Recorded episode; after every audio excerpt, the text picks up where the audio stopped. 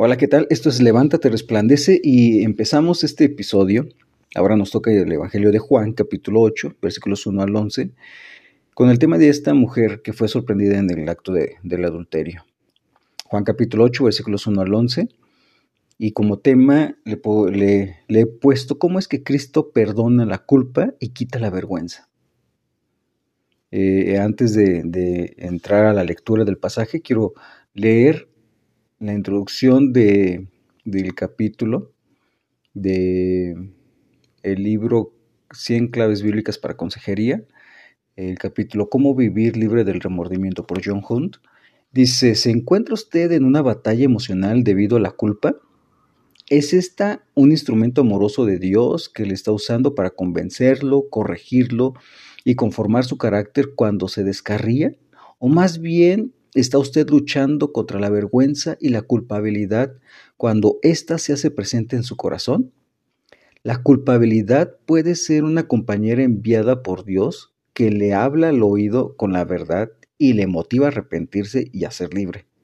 Pero la falsa culpa es un enemigo cruel que se encuentra dentro de nosotros y que no nos hace más piadosos, sino que nos hace sentir una tristeza superficial que en verdad mata el alma. Dice en 2 Corintios 7:10, porque la tristeza que según Dios produce arrepentimiento para salvación. Ve que no hay que arrepentirse, pero la tristeza del mundo produce muerte. Así que con esto a la mesa, quiero ir con, con el tema de Juan capítulo 8. Pero Jesús fue al monte de los olivos. Al amanecer vino otra vez al templo y todo el pueblo venía a él y sentándose les enseñaba. Los escribas y los fariseos trajeron a una mujer sorprendida en adulterio y poniéndola en medio, dijeron a Jesús, Maestro, esta mujer ha sido sorprendida en el acto mismo del adulterio y en la ley de Moisés nos ordenó apedrear a esta clase de mujeres. ¿Tú pues qué dices? Decían esto poniendo a prueba a Jesús para tener de qué acusarlo. Pero Jesús se inclinó y con el dedo escribía en la tierra. Pero como insistían en preguntar, Jesús enderezó y les dijo, El que de ustedes esté sin pecado, sea el primero en tirarle una piedra. E inclinándose de nuevo, escribió en la tierra.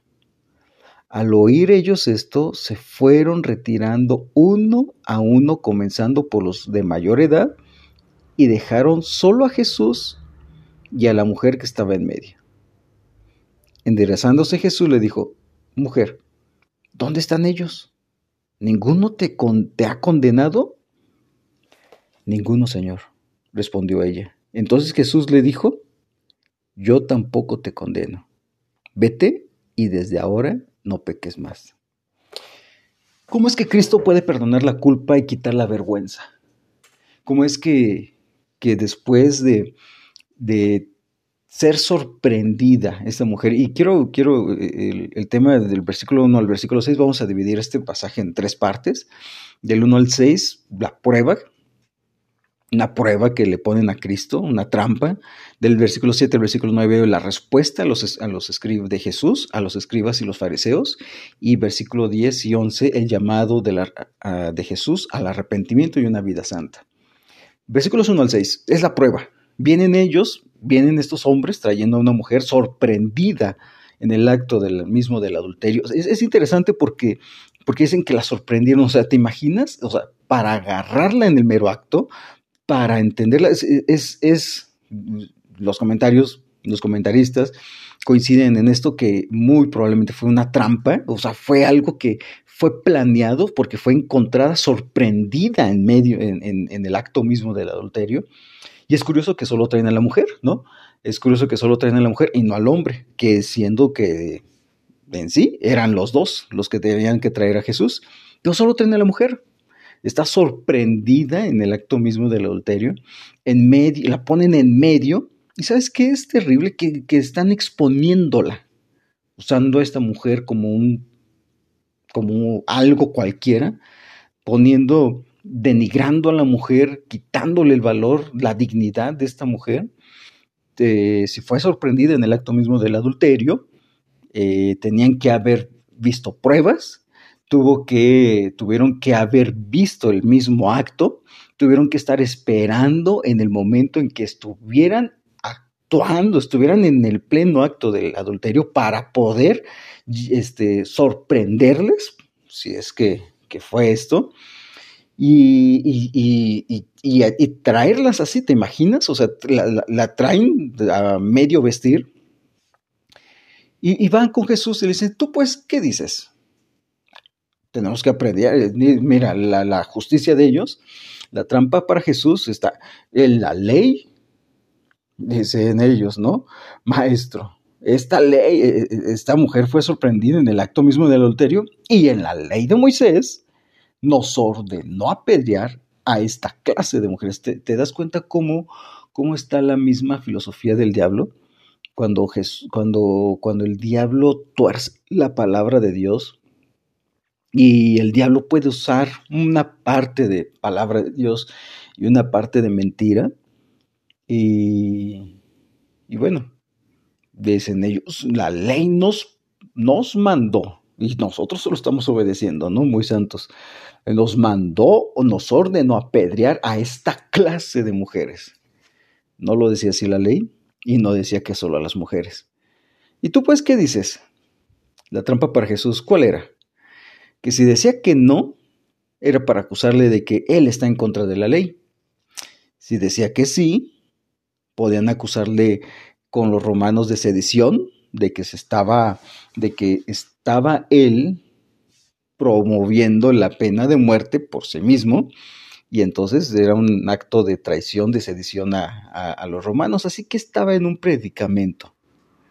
¿Sabes una cosa? Cada que queremos acusar, corremos el mismo riesgo, pues nosotros somos igual de pecadores.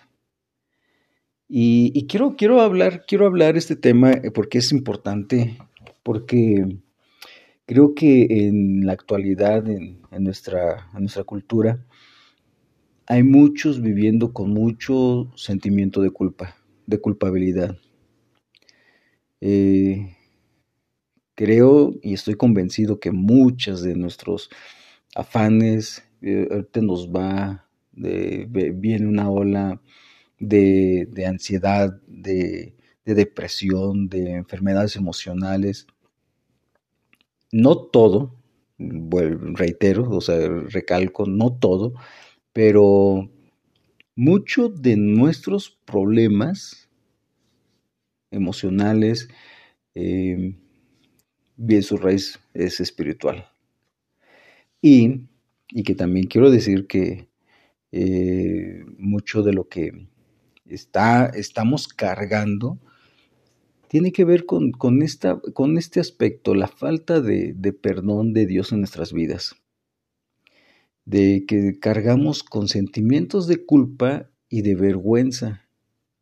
Y que esto no nos permite avanzar ni crecer, que ahorita vamos a hablar un poquito más acerca de, de, los efectos de la culpabilidad, del sentimiento de culpabilidad, pero, pero creo que mucho de ello venimos arrastrando como cultura, como sociedad, hemos, le hemos dado, eh, nos hemos dado permisos en la vida hemos hecho y hemos caído, hemos, eh, hemos, nos hemos equivocado, pero, pero eso nos ha llevado a este punto de, vivir con, con, culpa y vergüenza. Ahora, versículo 7 al versículo 9, versículo 7 al 9, es la respuesta de Jesús a los fariseos. Y eh, dice, pero como insistían en preguntar a Jesús, se enderezó y les dijo, y nota, nota, es mate con, Jesús, ¿verdad? El que de ustedes esté sin pecado sea el primero en tirarle una piedra. El que de ustedes sea, esté sin pecado sea el primero en tirarle una piedra. Es la respuesta. Mira, es interesante porque Jesús se inclina, viene, viene la acusación, Jesús se inclina y escribe. No se escandaliza, como tú y yo, tal vez Mira, nuestra respuesta cuál hubiera sido, ¿en serio? No puede ser, cacharon a tal persona haciendo esto. No, no, es nuestra reacción cuando nos enteramos de cosas así. No es nuestra reacción cuando nos enteramos de, de algo que alguien hizo, cometió pecó o se equivocó. ¿No esa reacción así? En serio, yo no lo creía de esta persona, yo no podía. pero ¿sabes qué hizo Cristo? Cristo se inclina y escribe, no se escandaliza, no niega tampoco, no la justifica, no, no, no niega decir, no, no, no, no creo, esta mujer no creo que ella haya hecho eso, no se justifica tampoco, no la justifica decir, ah, pobrecita, es que este, había un vacío emocional en ella y estaba buscando llenar este vacío, estaba emocionalmente inestable y, y el hombre se aprovechó y lo que sea, no, no la justifica, no la niega, no se escandaliza, pero se inclina y escribe. Y, están los fariseos ahí, muele y muele, ¿no? Insistiendo, oye, maestro, pues responde, ¿no? Se endereza y habla, el que, el que de ustedes esté sin pecado sea el primero en tirarle la piedra. Se inclina y vuelve a escribir. Es interesante, no sabemos qué escribía Jesús, muchos ahí, aquí entran en especulaciones, pero no vamos a entrar en especulaciones, eh, simplemente sabemos lo que dice la Biblia, se inclina y escribe, se inclina y escribe dos veces. Y, cada uno se van acusados. Nota, en, la Reina Valera, aquí no lo está escrito así, pero en la Reina Valera 1960 dice que se van acusados por su propia conciencia. Y, y, poco a poco, desde los mayores hasta los más jóvenes, se van yendo, se van yendo, se van yendo hasta quedarse solos Jesús y esta mujer porque acusados por su conciencia, porque al Jesús responderles, si ustedes están dispuestos a levantar la piedra es porque ustedes están libres de cualquier pecado también. La respuesta de, Jesús a los fariseos fue esta, y entonces entramos al versículo 10 al versículo 11, y ese es el llamado de Dios y el llamado de Jesús a un arrepentimiento y una vida santa. Enderezándose Jesús, otra vez el endereza, Jesús le dijo a esta mujer, ahora la ve, la mira fijamente, y, sabes que esta mujer nota la mirada de Jesús muy diferente a la de todos estos hombres. Una mirada de estos hombres acusadora, morbosa, una mirada de estos hombres mirándola con desdén, con desprecio, con, con, con este, eh, sintiéndose superiores a ella. De estos hombres eh, buscando nada más, buscar el error de Jesús, pero la mirada de Jesús es muy diferente a, la de todos los demás. La mirada de Jesús llena de ternura, de amor, de firmeza, de cuidado, de atención, de santidad. Ve Jesús, el, el único que tenía el derecho el único que tenía el derecho ahí, en ese momento y en cualquier otro momento para señalar, levantar la mano, levantar el dedo, acusar a las personas, era Jesús y Jesús no lo hizo. Enderezándose Jesús le dijo, mujer, ¿dónde están ellos? ¿Ninguno te ha condenado? Y ella responde, ninguno, Señor. Respondió, eh, eh, la fue respuesta de ella, ¿no? Entonces Jesús le dijo, yo tampoco te condeno. Vete y desde ahora no peques más. Este es un llamado, un llamado al arrepentimiento y una vida santa. En Cristo hay perdón, junto con un llamado a una vida santa. ¿Sabes una cosa? Esto es interesante y es maravilloso porque en Cristo hay perdón, pero está ligado al llamado con una vida santa. ¿Sabes? Queremos, queremos ir y acercarnos a Jesús, que nos muestre su amor, su gracia, su compasión, su misericordia, su perdón, pero queremos seguir viviendo igual, queremos seguir viviendo de la misma manera y ese no es el arrepentimiento. Cristo dice, yo tampoco te condeno, pero vete y no peques más. Desde ahora no vete y no peques más. El llamado al arrepentimiento es darle la espalda al pecado, le doy un giro de de espalda al pecado y voy a la dirección contraria. ¿Sí, ¿Sí me explico? El, arrepentimiento es que yo voy hacia cierta dirección, doy un giro de 180 grados. Sí son 180 grados, sí, va. Le doy un giro, este, eh, le doy la espalda al pecado y giro a la siguiente dirección, al lado contrario.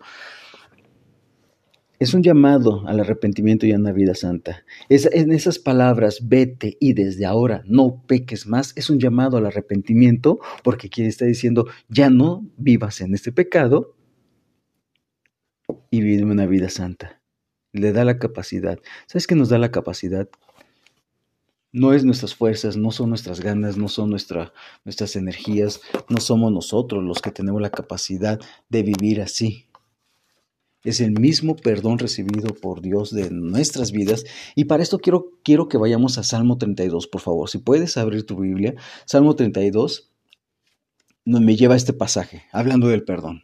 Salmo 32. Y dice, cuán bienaventurado es aquel cuya transgresión es perdonada, cuyo pecado es cubierto. Cuán bienaventurado es el hombre a quien el Señor no culpa de iniquidad y en cuyo espíritu no hay engaño. Mientras callé, mi pecado, mientras callé mi pecado, mi cuerpo se consumió, con mi gemir durante todo el día, porque de día y de noche tu mano pesaba sobre mí, mi vitalidad se desvanecía y con el calor del verano. Te manifesté mi pecado y no encubrí mi iniquidad. Dije, confesaré mis transgresiones al Señor, y tú perdonaste la culpa de mi pecado. Por eso, que todo santo ore a ti en el tiempo en que pueda ser hallado. Ciertamente en la inundación de muchas aguas no llegarán estas a él. Tú eres mi escondedero, de la angustia me preservarás, con cánticos de liberación me rodearás. Yo te haré saber y te enseñaré el camino en que debes andar. Te aconsejaré con mis ojos puestos en ti. No seas como el caballo como el mulo que no tiene entendimiento, cuyos arreos incluyen brida y freno para sujetarlos, porque si no, no se acercan a ti. Muchos son los dolores del impío, pero al que confía en el Señor, la misericordia lo rodeará. Alégrense en el Señor y regocíjense justos. Den voces de júbilo todos ustedes los rectos de corazón. ¿Sabes una cosa? El Salmo 32 nos habla de esto mismo, de esto mismo, del perdón y la gracia y la misericordia de Dios en ello. El sentirnos condenados el sentirnos condenados, notas que, que Cristo pregunta, ¿no? Ya nadie, te, ya nadie te condena, vete y yo tampoco te condeno más. El sentirnos condenados, el vivir con este sentimiento de condena nos lleva a dos cosas, a vivir con culpa y vivir con vergüenza.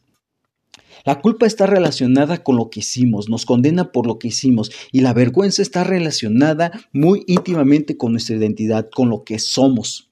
Y muchas veces vamos por la vida cargando culpa o viviendo con vergüenza, cargando culpa por cosas que hicimos o viviendo con vergüenza, basando nuestra identidad en aquello. Nos ponemos etiquetas. Y entonces nos sentimos el mentiroso, la, el defraudador, la adúltera, el adúltero, el fornicario, el esto, el aquello, el esto. Nos ponemos etiquetas en la vida, nos ponen otros, nos ponemos nosotros y vivimos cargando este sentimiento de culpa y este sentimiento de vergüenza. Nos sentimos condenados. Esto provoca miedo, provoca enojo. Dice el salmista, callé mi pecado y entonces se consumió, mis huesos se consumieron de gemir. ¿Sabes qué decía? Mi vitalidad se desvanecía por, con el calor del verano, porque de día y de noche tu mano pesaba sobre mí. una pregunta, ¿te pesa la mano de Dios? ¿Te pesa las cosas de Dios? ¿Te pesa el buscar a Dios? ¿Te pesa el orar a Dios? ¿Te pesa el, el ir? ¿El compañerismo con otros? Es interesante porque cuando nos pesa todo esto, a lo mejor hay algo que tenemos que tratar con él, ¿no? Decía el salmista. Bueno, lo, lo, lo, lo, dice el salmista, no es a lo mejor si es algo que se tiene que, porque no el vivir bajo la gracia de Dios no es un pesar. El, Mateo dice que su yugo es fácil y ligera su carga, ¿no? Porque de día y de noche tu mano pesaba sobre mí, se consumió mi vitalidad, o sea, mi vitalidad se desvanecía, siento cansancio, ¿sabes una cosa? Y es interesante porque todo esto está relacionado con estudios que se han hecho de sentimiento de culpa y vergüenza de personas que viven con sentimiento de culpa y vergüenza porque tienen este, tensión muscular, ansiedad, fatiga, sobrepeso, incapacidad de relajarse, viven con insomnio, con úlceras, con fobias, con impotencia sexual, con dolores de cabeza, con depresión, hipertensión. Y todo esto está relacionado con la culpa y la vergüenza. Lo dijo Dios, lo dijo el salmista, así se sentía. ¿Te has sentido así? ¿Te has sentido así en algún momento? ¿Se te han consumido tus fuerzas? ¿Te sientes cansado, fatigado, aunque has descansado, aunque ha venido un puente, aunque han venido las vacaciones y aún así te sientes cansado? ¿Tu vitalidad se ha desvanecido? ¿Te ha pesado, te ha pesado Dios? ¿Te ha pesado su mano? En lugar de que te sea ligero, ¿te ha pesado? ¿Te has sentido así? Bueno, aquí está la respuesta. Y aquí está lo que Dios quiere. Dice, bienaventurado. Bienaventurado es aquel cuya transgresión es perdonada, cuyo pecado es cubierto. Cuán bienaventurado es el hombre a quien el Señor no culpa de iniquidad y en cuyo espíritu no hay engaño. Bienaventurado es aquel que ha sido perdonado por Dios, que cubre, que no culpa. Del, versículo 8 al versículo 11 dice, yo te haré saber y te enseñaré el camino en que debes andar, te aconsejaré con mis ojos puestos en ti. ¿Sabes una cosa? Lo maravilloso de Dios es que, que, así como con esta mujer, en medio de todo esto, en medio de, de, este, de, de esta situación, en medio de todos sus acusadores, después desaparecen, solo quedas Jesús y tú. Y sus ojos están puestos en ti. Ya no, ya no en lo que escribe en la tierra, sus ojos están puestos en ti.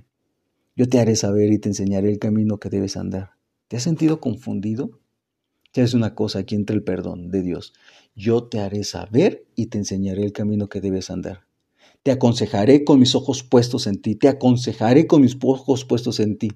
No seas como el caballo, como el mulo que no tiene entendimiento, cuyos arreos incluyen brida y freno para sujetarlos, porque si no nos acercan a ti, no seas terco en pocas palabras, ¿no? Muchos son los dolores del impío, pero el que confía en el Señor, ¿nota lo que dice? La misericordia lo rodeará. Versículo 7 también dice, tú eres mi escondedero, de la angustia me preservarás, con cánticos de liberación me rodearás. ¿Sabes una cosa? Lo maravilloso es que Dios quiere rodear tu vida de cánticos de liberación y de misericordia. Que a donde tú quieras que voltees, solo puedas ver la misericordia de Dios y su liberación. O sea, Dios te está rodeando tanto que a donde quiera que tú vayas a voltear a ver en tu vida, no vas a ver culpa, no vas a ver vergüenza, no vas a ver acusadores. Vas a ver su misericordia y su liberación rodeándote.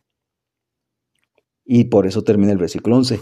Alégrense en el Señor y regocíjese justos, den voces de júbilo todos ustedes los rectos de corazón. Y esto es la capacidad de Dios para vivir una vida santa. Es su gracia y es su perdón. Fuera de ello, todo esfuerzo por querer vivir una vida santa solo va a ser fariseísmo. Solo va a ser en nuestra carne vivir para nuestra carne, hacer las cosas en nuestra carne, con las fuerzas de nuestra carne, porque no hay nada que Dios no pueda producir a través de su gracia, su misericordia, su perdón. Qué, maravilloso es esto, considéralo, piénsalo. Dios nos ha perdonado tanto, nos ha amado tanto, que ya no es para que tú y yo estemos cargando con, con culpa y vergüenza. La culpa es buena cuando nos hace conscientes de nuestro pecado y nos lleva a Dios.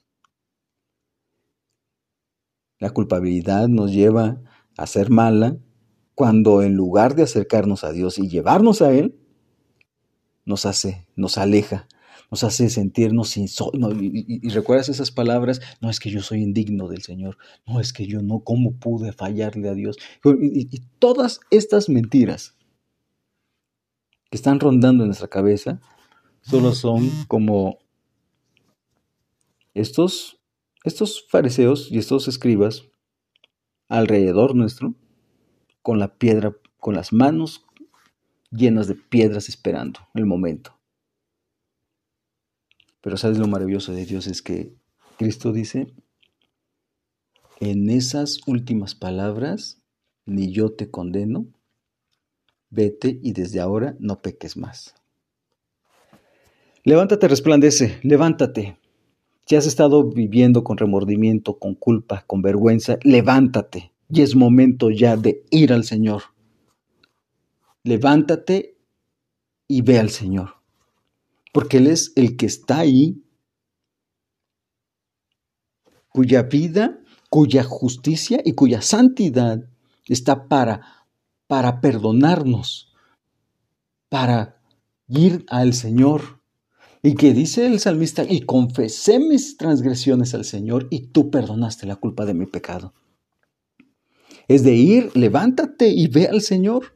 Ve a la fuente de perdón, de gracia, de misericordia, a, la fuente de que nos rodea su liberación y su misericordia y que rodea nuestras vidas. Ve a Él y resplandece y vive una vida que le honre y vive una vida que le agrade y vive una vida santa y una vida pura, una vida en la que Él sea el rey de tu vida y que se pueda cumplir lo que el llamado de Cristo cuando dijo, vete y desde ahora no peques más. Porque el llamado de Dios después del perdón es un llamado al arrepentimiento y a la vida santa. Levántate, resplandece, ve al Señor. Ve al Señor. Puede haber muchos a tu alrededor con la mano puesta, con, con las piedras puestas en las manos, pero quien es digno de condenarte. Quien es el único digno de decir algo es Cristo. ¿Y sabes? Él es el que está dispuesto a perdonarte. Vamos a Él, ve a Él.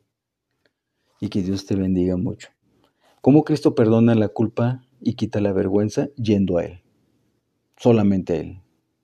Yendo a Él y entregando nuestra vida a Él. Que Dios te bendiga.